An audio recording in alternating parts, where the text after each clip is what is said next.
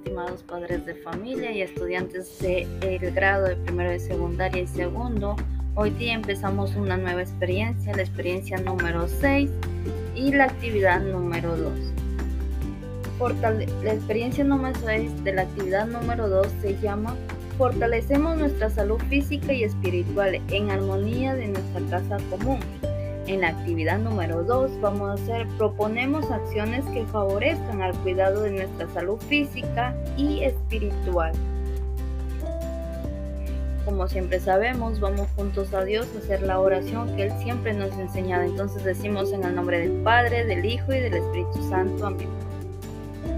Oh Espíritu Santo, fuente de toda luz, ven en auxilio y permíteme hacer una buena confesión Trae a mi mente todo lo malo que he hecho y lo bueno que he dejado de hacer. Concédeme una verdadera pena por mis pecados y la gracia de una sincera confesión para quedar libre de las penas y santo en mi ser. Amén. En nombre del Padre, del Hijo, del Espíritu Santo. Amén. Entonces, a continuación pasamos, leemos los que nos dice la Santa, la Santa Biblia católica, que es el siervo que no quiso perdonar. Está en Mateo capítulo 18, versículo 21 al 35. Entonces se le acercó Pedro y le dijo, Señor, ¿cuántas veces perdoné a mi hermano que pecó contra mí? Hasta siete. Jesús le dijo, no te digo hasta siete, si aún hasta setenta veces siete por lo cual el reino de los cielos es semejante a un rey que quiso hacer cuentas con sus siervos y comenzó a hacer cuentas. Le fue presentando uno que lo debía diez mil talentos.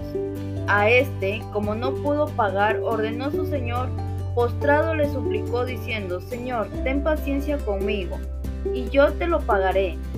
Todo el señor de aquel siervo, movido a misericordia, le soltó y lo perdonó la deuda. Pero, saliendo aquel siervo, halló a unos de sus consiervos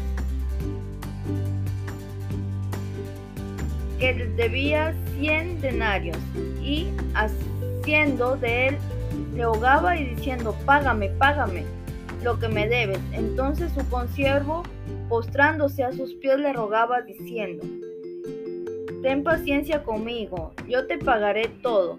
Mas él no quiso, sino fue y lo echó en la cárcel, hasta pagase la deuda. Viendo sus consiervos lo que pasaba, que entristecía mucho, y fueron refiriendo su señor todo lo que había pasado. Entonces, llamándolo a su señor, le dijo, siervo malvado, toda aquella deuda te perdoné ¿Por qué me rogaste? ¿No debías tú también tener misericordia de tu consiervo, como yo te tuve misericordia de ti? Entonces su señor enojado le entregó a los verdugos hasta que pagase todo lo que debía. Así también mi Padre Celestial hará con vosotros si no perdonáis de corazón a cada uno de sus hermanos sus ofensas. Reflexionemos y respondemos. ¿Qué entiendes de la lectura? Número 2. ¿Qué significa para ti el perdón? Número 3. ¿Cómo podemos cuidar nuestra salud espiritual?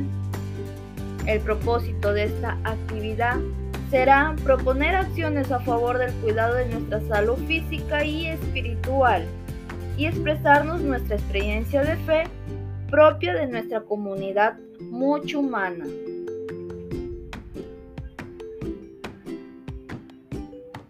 Ahora bien, vamos a ver qué nos dice la palabra del Señor. Dice, te confesé mi pecado, no te escondí mi culpa. Yo no dije antes al Señor, confesaré tu falta, y tú donaste mi pecado, condenaste mi deuda en el Salmo capítulo 32, versículo 5. ¿Qué es pedir perdón? Ante todo es reconocer nuestras propias faltas, dar un paso hacia lo ofendido, saber que hemos hecho algo, una acción, una falta que está para repararlo.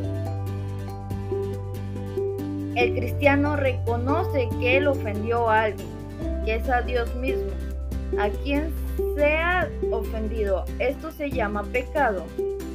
y si le es perdonado por Dios, el perdón no requiere decir un olvido, sino que Jesús también perdonó a los hombres que lo crucificaron. Él conserva todavía los estigmas, los esclavos y la lanza.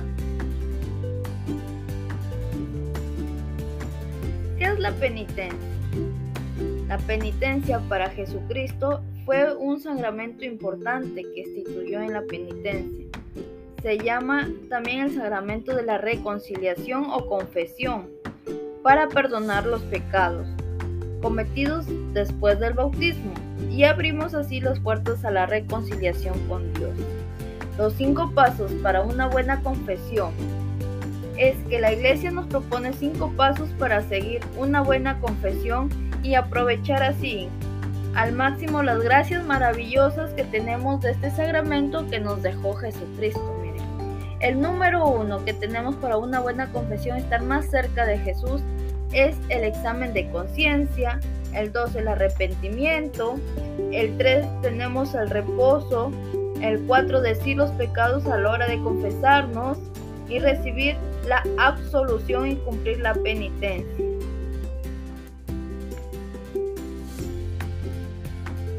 Miren, ahora bien, vamos a proponer acciones que favorezcan a nuestra salud física y espiritual, que van a realizar, a realizar un cuadro comparativo que tenga una salud física y espiritual, miren.